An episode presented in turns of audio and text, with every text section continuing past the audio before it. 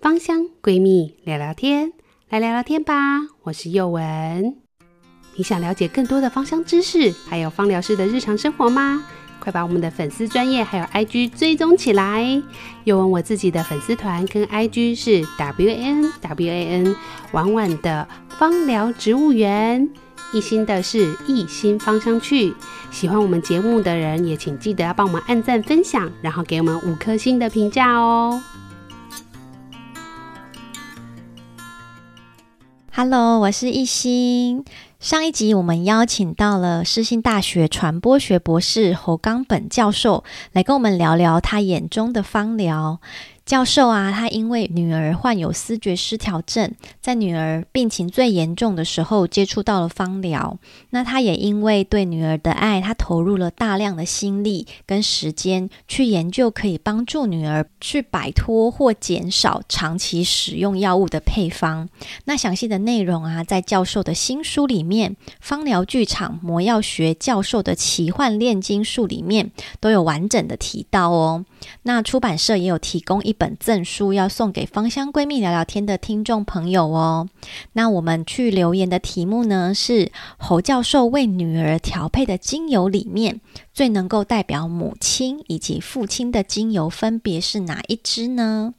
那因为上周啊留言非常的热烈，我们也看到有些朋友留下了对自己来说最能够代表父亲或母亲的精油分别是哪一支。所以呢，如果这周你听到节目想要去留言抽书的话，你也可以留言，对你自己来说最能够代表父亲跟母亲的精油分别是哪一支。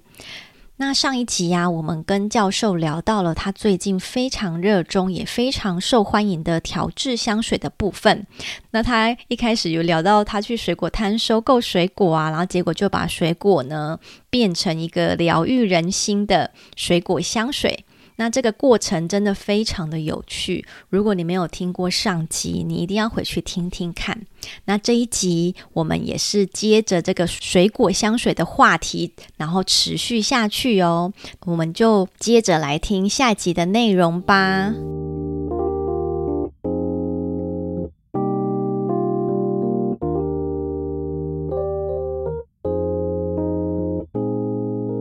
那我也发现到说，你用化学的东西调，它很廉价，然后它可以降低很多的成本。但是你用原物料去酿的时候，那个东西很珍贵。对，那个能量应该是不一样的，完全不一样。尤其是说，你像我那时候，我调了一支带石墨的百香果香水，然后那个十 ml 的香水是用三百颗百香果酿的，你告诉我它可不可？三百颗，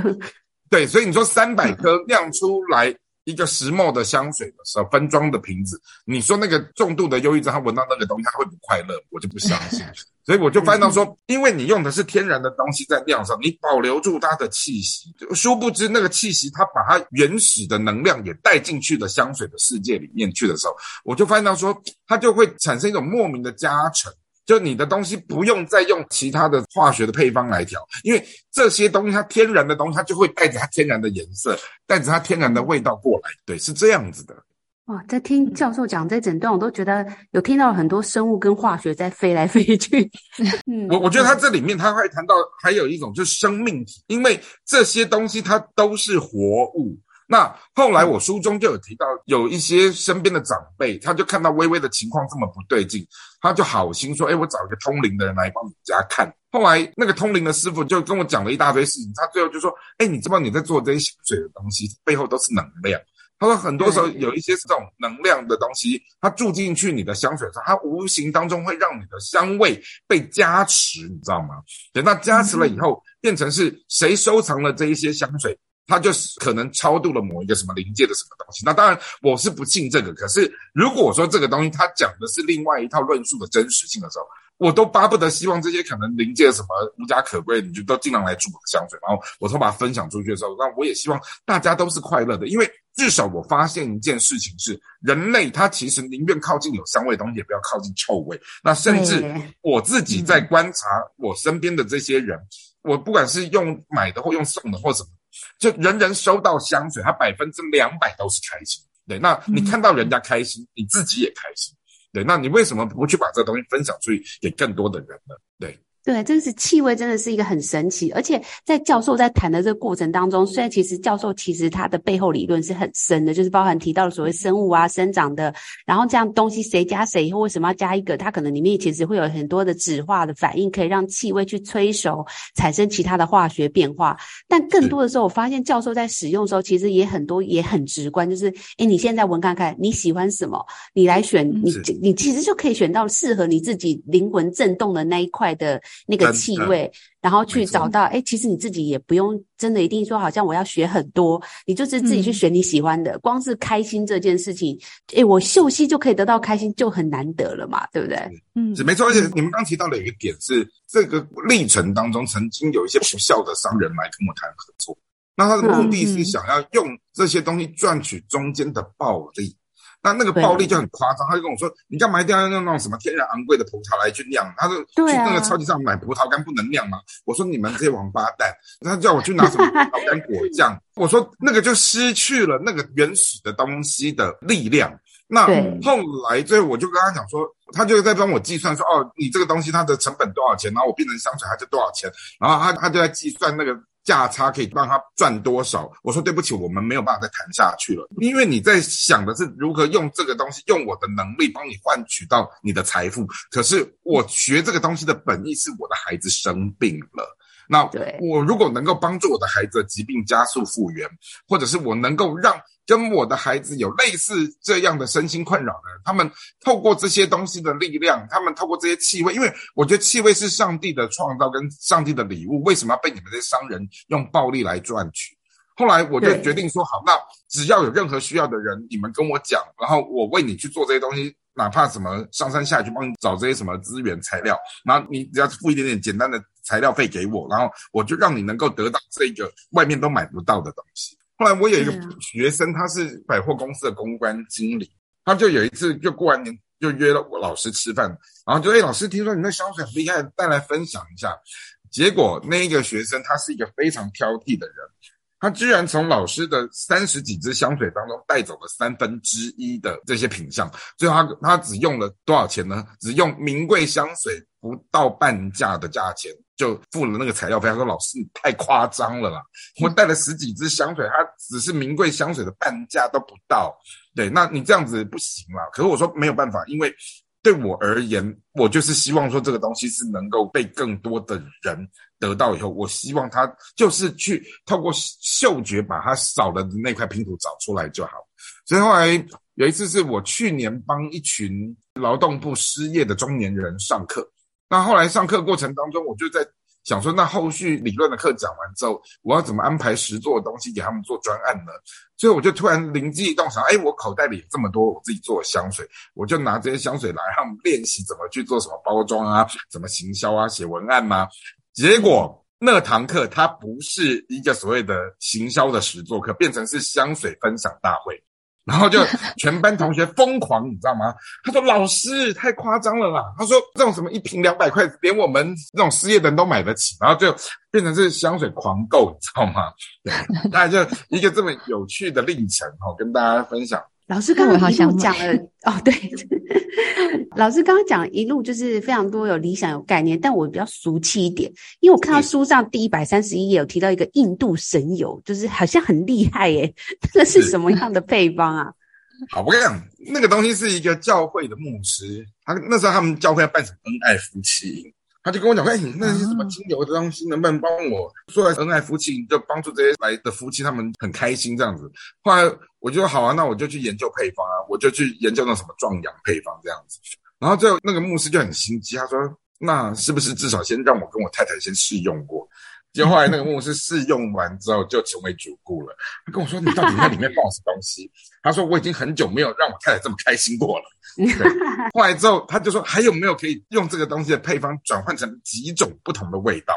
然后最后哎，那个味道转换出来之后，就牧师就越用越开心。然后最后他们就帮那些壮阳的配方取名叫什么强尼戴普啊、乔治克隆尼啊、汤姆克鲁斯，然后就自己以为用那个味道就会变成汤姆克鲁斯这样。对，那后来这件事情他就。引发了某一些不肖商人又来找我，他他就是这个东西很棒啊，大量生产的话就可以赚取暴利啊，对，我说那个原物料非常的珍贵，再加上说疫情期间这很多的物料它其实很难流通。他说我没有办法让你们这些商人就是随意的在我身上去剥夺我的能力为你们去赚取这些东西，因为他们只是很简单说，我付你一笔钱，然后你帮我做这个东西，然后他们就转手再用另外一个不一样的价钱去卖给更多的人这样子。那我后来觉得说理念不合，但是我就如同刚刚你们提到说，它其实味道跟配方放对的时候，是真的可以做到这个部分。像我自己拿那个什么男人的壮阳酒啊，什么大雕药酒做香水，后来事实上。我拿这个东西做在自己身上的时候，我发现它并不是让我变得好像什么吃了威尔刚，而是说，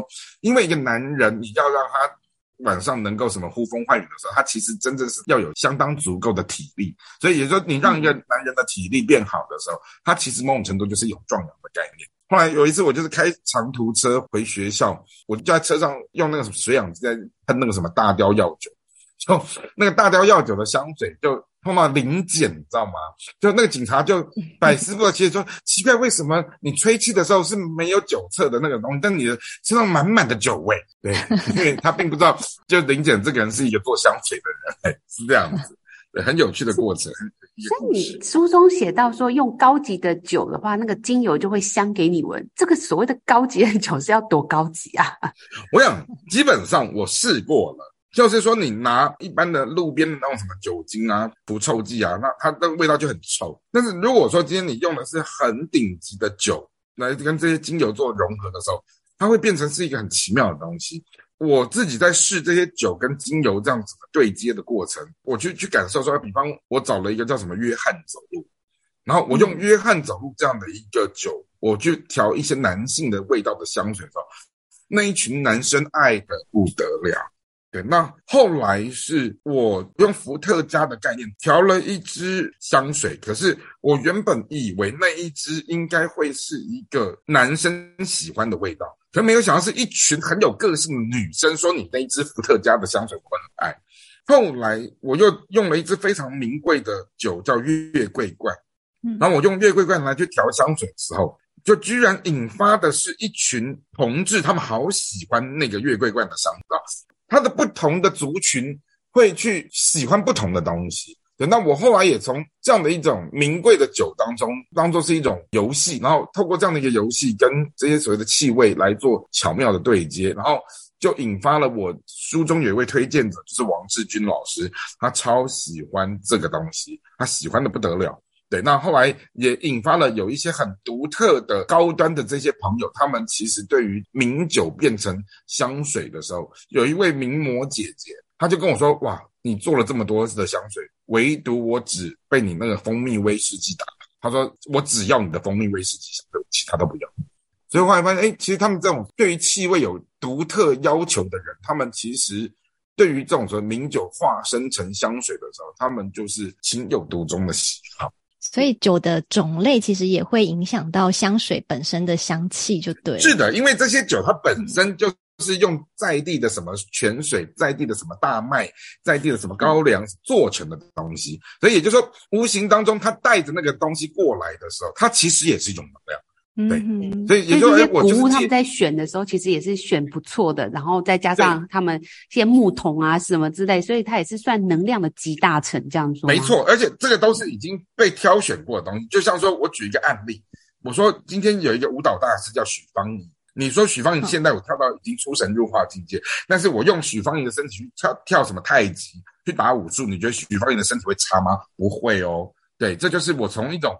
借由它的原有的能量和元素转化的时候，你是平行的转化，而那个平行的转化过程让我看到，哇，意外的得到另外一种很开心的收获。然后我也在这个过程当中不断的在做探索，然后也从这里面得到很大的乐趣，是。嗯，所以其实这酒也不用喝，诶，就是 可以拿来做很多事情的。对啊，所以我微微就讲了，他说你们看到我们家的酒啊、水果啊，全部都是被我爸爸拿来做成香水用的。那教授，我想问你说，因为像我们刚刚一开始聊到，你是呃，因为芳香疗法就是要让微微的那个安眠配方啊，然后早安少女配方，因为这是用芳香疗法的思路去思考的。那我们后面又开始聊到了你会调配香水这部分。那因为香水是主要在调节个案的情绪嘛。那我想问教授说，你在这当中，因为你要转换原本是芳香疗法的疗愈效果，后来变成呃你要调整情绪的部分，那你这样挑精油的习惯是不是会改变呢？倒还好，因为我有一些朋友，我后来书上有提到说，我用现象学的概念去还原一个人的味道。我我像有有一些非常要好的朋友或长辈，我就是把这个人他的个性找到对应他的植物的气息的味道，然后把它变成了一个东西还原给他们的时候，他们都好开心，都很惊讶，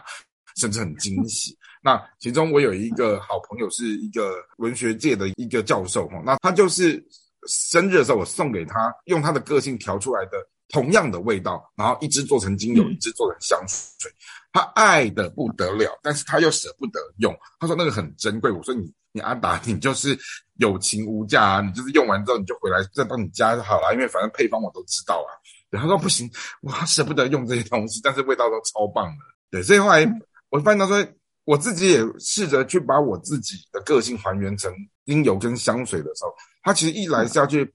充我身上缺少的东西，二来它怎么样去把我这个人应该是属于什么样的味道，我去透过自我的探索当中去把它找出来。对，后来那一支香水做出来的时候，我就是有一次在书中有提到，就诶在跟一个大哥开玩笑，他说你做香水能闻吗？会不会是杀虫剂？我就拿我自己的那一支做给自己的香水，我就朝他上喷了一下。他本来闪躲，后来之后他一闻到那个味道，他就被那个我自己的那一支香水打他了。他说太棒了，这个味道。回头求助给他吗？因为后来后来我就跟他讲说，即使我说这是用我的个性做的味道，也许用他的个性会做成不一样的味道。后来我也就用那个大哥他生日的时候为他做了一支香水，用一支精油给他。对，那是一个完全不一样的东西。对，所以难怪教授一开始就说，这个其实芳疗这件事情其实也跟心理学有关呢，因为你也必须要很懂自己，很懂对方，然后很会观察对方各方面他可能隐形或是表现出来的这个具体的需求。那我想好奇问一下教授，虽然我们访谈到现在可能是只有聊几句，但是教授如果给我跟一心一支精油好了，你就觉得我们两个适合什么样的精油啊？欸，那因为我跟你们没有实际的接触啊，对，对，那所以所以通常有时候我们在做这些东西的设计是要去跟这个人有很大量的互动或沟通，对对，那特别是我送的都还不是送陌生人，我都是送非常熟的。嗯、那如果是陌生的人的话，可能就要客制化个案的那种，你要跟他来回沟通很多次，然后最后才能够做出一个让对方满意的东西。嗯所以，如果再这样接个案，比如说，假如我跟一心是你的个案，哈，就是我们去找你，可能是一个诉求去摆脱，所以你会比较喜欢是这种实际有接触，就是你可能会给他秀息，还是说其实是透过这样空中，就是我们电话还是什么，这样也其实也是可以的嘛？那因为通常如果能见面的话。当然跟那种什么空中互动是好很多的，那至少你会感受到这个人的温度啊、气息啊。然后我们从这个人实际的沟通或互动过程当中，我们怎么样去萃取出这个人的个性？然后从这个个性里面，因为导演的个性是会把人看穿嘛，对不对？那我就是，变成说我用这种导演性格在看穿人跟角色的时候。诶，我就会去再把它做植物的对应的时候，去分析这个人跟这个东西的味道可以长成什么样子，然后最后就把那个东西的成分做出来，然后我会去跟收到这个东西的人解释说，诶，为什么这里面有什么成分的什么味道是符合你这个人的个性的什么东西。哎，他们收到他们也觉得哦，原来我平常味道是这样的，好神奇哦，对，所以这就是，是透过教授的眼睛看到自己的概念吗？因为我书上也提到说，我是用导演学的场面调度去认识这一堆花果草木的精油，这些东西变成是一个单一的品项，它很复杂。可是我把它当做是演员在调度的时候，我就忽然间脑洞大开，我就知道哦，那你演主角，你演配角，然后你就是什么客串演员啊。然后你的戏份多少，我就帮你们在剧本上面就设计好你的什么成分啊、剂量。哎，居然他就通了，你知道吗？对，是这样。那后来我从一个人的个性当中，哦哦，这个人他可能比较温吞啊，他的可能比较什么疑神疑鬼啊、什么谨慎啊之类的东西，你从这里面去帮他调配方的时候，你就要去找到类似的东西，他怎么样去对应还原那个人的味道。那那当然，那个味道它其实都很直观嘛。但是讲真的，它就至少它是香味的时候，人家都不讨厌。对啊，蛮有趣的。不过我很好，就是教授其实，在书里面虽然都一直说，哎，我们其实是没有配方哦，因为他从一开始就是书的介绍，就说我们这不是一般传统的这个芳疗书，我们也不讲配方，嗯、也不讲这些思路、化学，什么都不讲，我们就是讲感觉。但是呢，这个部分的话，教授又列出了十支他认为是必备的这个药物的精油，像是佛手柑啊、嗯、茶树啊、尤加利这几支，我觉得都容易理解，像薄荷、薰衣草这些都还算大家蛮通俗。天茴香也 OK，姜啊、乳香这些，大家市面上都常见。但是会特别提到元荽跟桂花这两支，其实不算是很常见的精油诶、欸。是是，教授是为什么会选这两支啊？因为其实元荽跟桂花，我们把它还原到日常生活里面来看的时候，元荽它其实是一种香菜。那很多的时候，你在吃东西的时候，有了这个香菜，会让这个东西提味。而这个香菜它本身，它也在帮助人什么消毒杀菌，然后它可以帮助你的消化系统，然后有能量。对，所以也就是说，我们把它原来的食物，它可能做成料理的功能，它转换成是一个精油的功能的时候，它其实相对应跟那个食物的概念是很相似的。另外提到桂花这个东西，我要特别讲一下，就是。桂花这个里面的内容物，它本身的芬芳其实不用再介绍，但是它里面的那一种温补，哦，带带给人是一种很强大的安抚感跟能量。所以也就是说，当我的身体非常虚弱的时候，你知道我后来找到有一种很神奇的使用精油的一种新方法。就是我把这些精油滴在那个什么金丝膏上面，对，那你你可能就你的什么疼痛的部位或者是不舒服的部位，你再透过这些精油把它加持上去的时候，就很像你的 U-Bike 加上了什么电动马达，它就可以，你知道吗？就就你原本可能金丝膏的威力只是一台脚踏车，但是哎。嗯那个精油滴下去之后，就变成那电动马达，那个 那个金丝膏的威力就会变加倍，你知道吗？对，那这也是我后来发现到说，这些药膏它搭配的精油啊，我们怎么正确的再去使用它的时候，然后我可能就把它转化成假设是脉轮好啊，我的哪一个脉轮今天比较虚弱，出了什么问题？好，那我就用这个金丝膏滴上了可能这个脉轮需要的那个味道，然后把那个能量传递进去的时候。哇，我觉得它就变成是你的身体好像加了一个新的一个什么行动电源，你知道吗？就会显得那一天你的能量特别的好。对，我觉得桂花这边讲的桂花应该是指桂花原精吧，对不对？基本上我这边收到的它是中国的桂花精油。哇，蒸馏的哦。中国，对，中国的桂花精油，对，那中国的桂花酿出来的味道很香吧？对，因为我平常自己用桂花做一些泡酒还是泡蜂蜜，我都觉得哇，真的是很不错，而且很香。是是是，对对，所以桂花它相对它它其实它的味道是大众都能够接受的东西。对，嗯，而且跟中国的传统技艺很多都有连结，我觉得在东方人可能应该。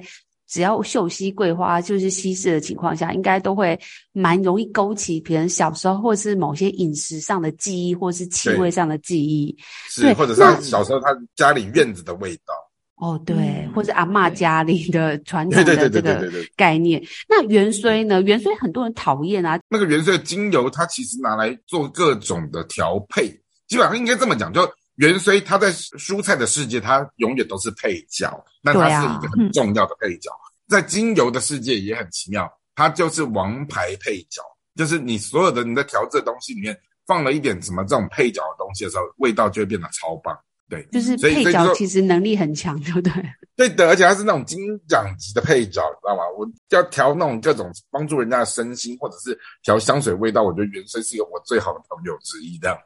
如果用戏剧来讲，她是不是那种女主角的妈妈？但是是一个非常关键的一个小角色，但她可能是改变女主角个性的一个关键的一个王王牌配角的概念。对对对对对对对对。那那通常这种芫荽，它就会是在一个剧团里面很重要的。就王牌配角，然后有他在，主角就很被陪衬。那当然，像有一些什么保加利亚玫瑰啊，好什么，他本身就是主角。他们基本上我要看情况，因为他们太贵了。就说，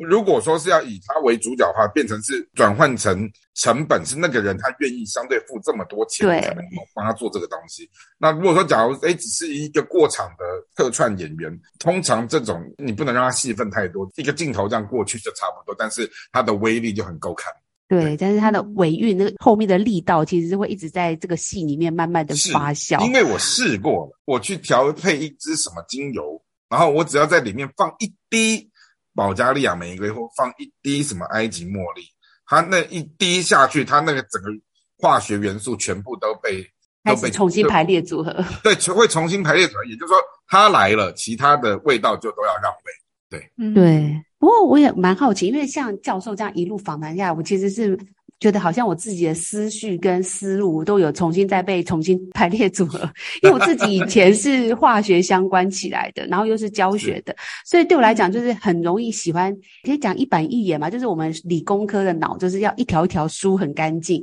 ，A 就 A 要用 B，就是很医学那种概念的去思考。但是我这样跟教授谈下来以后，发现其实这个配偶的灵活度跟使用的。媒介啊，或材料来讲，其实非常非常多的排列组合，而且。就是不管是因人而异还好，还是因为时间，还是因为地点，甚至因为节气，都有很多不同。教授有没有 考虑，其实应该要开一个课，或者是开另外下一本书？就是我们先预约一下，就是这些。因为我这里面虽然是就一直都说，哎，没有配油的方法，我看起来也真的这整本书我自己是蛮推荐，因为它就是很像散文集，然后这样一路看过去，跟真的坊间的这个芳疗书不太一样，因为坊间的芳疗书很多都是教科书型。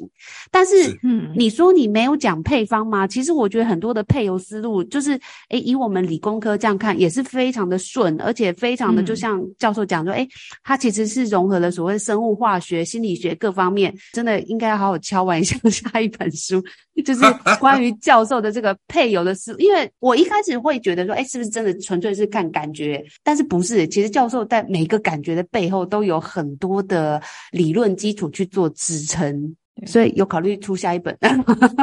那个就要看有没有出版社愿意再给我机会了。但是基本上我，我我说真的，就是说给一本这种用命写出来的书，它的过程很不容易。像我人生当中为了我的孩子，目前写了两本，距离上一本学会贫穷是相隔十四年。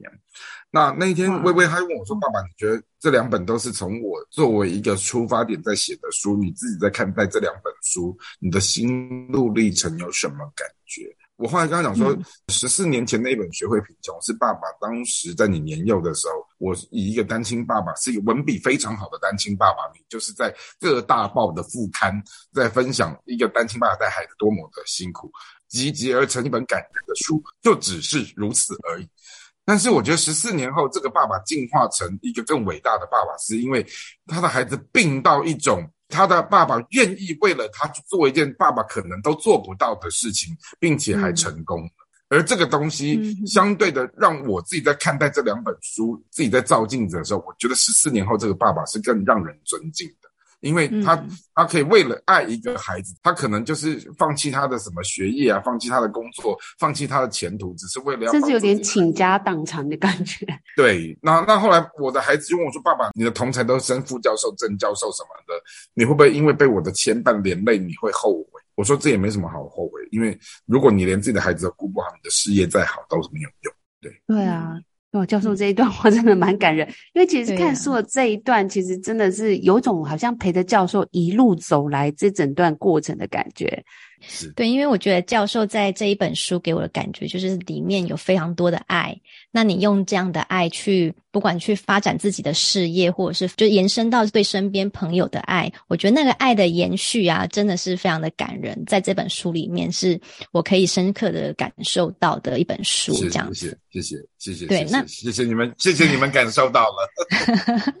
那教授，你之前你觉得你是以在一个很深的困境里面，那你觉得你现在已经走过来了吗？坦白讲，还没。因为那个困境不会是因为一本书出来之后就一刀两断，它会是随着好像是一个什么东西慢慢的冲淡，慢慢的冲淡。好比说，嗯，就曾经他们就问我说：“啊，你那些什么当时你跟你孩子累积下的医药费都解决了吗？”我说：“当然没有那么快。”他说：“那有什么方法呢？”我说：“那唯一的方法就是，也许透过这本书的版税，大家尽量的去多推广、多支持、多多支持。”或者是说，哎，可能有更多的机会，我们可以带着书去跟大家分享或演讲，好，然后我们把这个东西转换成，我也帮助了这个人，而可能这个社会他也用这样的一个方式，哎，也给我们一个我们自己也得到的帮助的时候，我觉得他才会是一个正能量彼此在互相分享跟互动，正面的循环。没错，没错，没错。那我也希望说，哎，从一个我跟我的孩子这么真实、这么既视感的东西的一个人间角落的故事，他、嗯、如果能够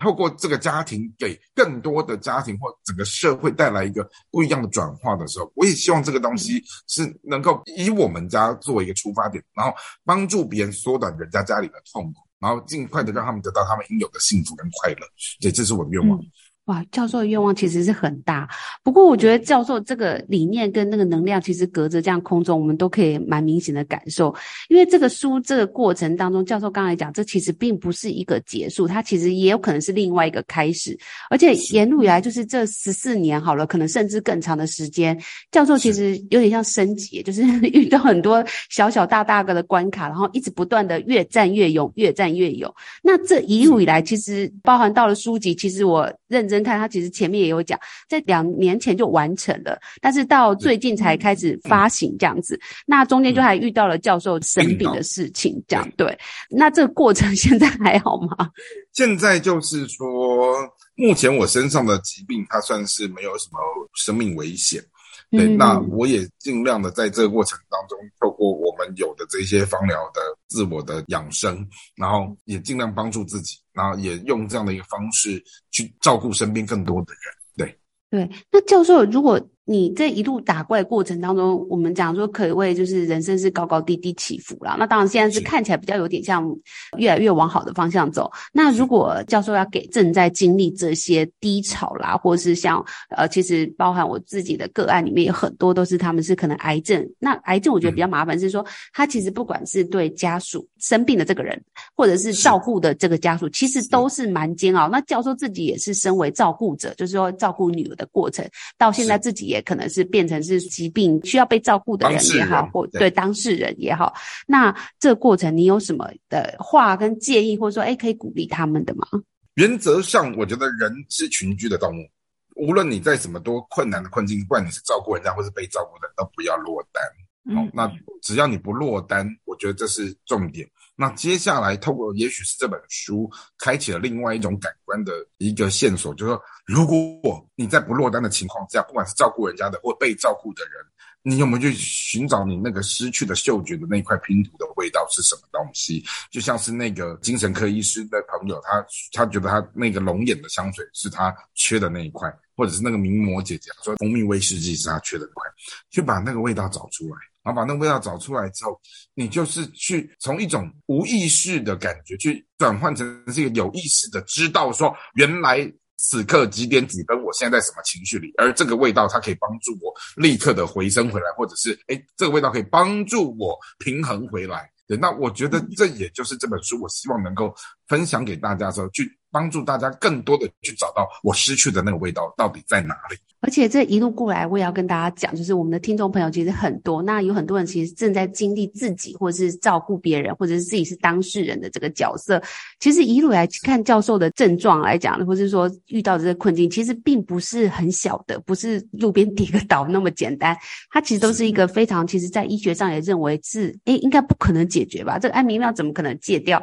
这个就是长效针的药，只有加重，不可能会减少。但是教授都在这个努力的过程当中。一一的把它拔掉了，那所以这我身上的淋巴的恶性肿瘤，它居然没有扩散。这件事情很难呢、欸，医学的奇迹。他说，恶性肿瘤怎么可能没扩散？而且是淋巴不扩散是非常困难的事情。对对，对，虽然就是说这个困难看起来都很难了，但是教授他一路以来透过自我内心的觉察，然后认真的去发现，然后去追求这所谓大自然，不管是园艺治疗啊、芳疗啊、香水啊、植物，甚至他旁边经过 旁边的水果摊的水果，他都可以拿来。很好的疗愈自己，或者是疗愈旁边的人，我觉得这就是一个非常善的那种能量的循环。我相信也是可能就是这种善念的循环，让教授虽然说遇到了很多的这种困境也好，或是磨难也好，但是他都竟然可以非常巧妙的就是这样左闪右躲，又又这样躲过去了，又没事的感觉。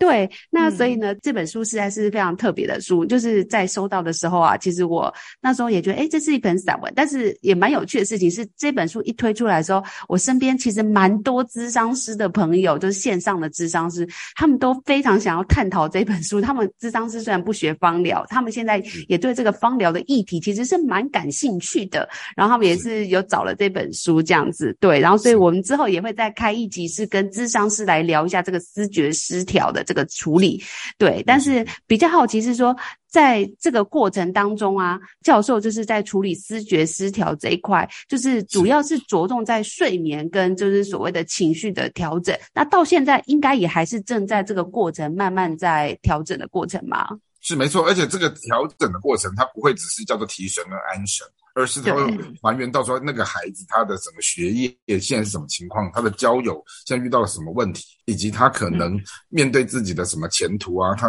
什么破碎的过去啊，那个东西就会变得更真实。那个更真实的过程当中，我们怎么样？我不能讲说全部都用味道这个东西，它它一定是借由生活当中更多的这些教会的生活。或者是呃，可能学校的咨商师，或者是呃他的好朋友，或者是这些关心他的长辈，然后我们共同交织在一起的时候，而这些味道的东西，就好像是在那个君臣佐使当中，才能够让这个小孩去知道说，哦，一旦当这些都不在的时候，我退到最后一步，我还有佛手柑，我还有依兰，它可以让我在暗夜的过程当中，我怎么样用这一把剑或这一个盾牌走过去，对。所以这个气味其实是非常神奇哦，就是我们虽然说一直讲说，诶，他这样很厉害，但是其实教授刚刚最后也讲，其实这可能很多是跟日常生活中的陪伴，还有你各方面也要去自己觉察以后调整你的生活，然后再去搭配这个气味去做很多的感官的感受。那这本书真的真的非常诚心的推荐给大家，这本书叫做《芳疗剧场：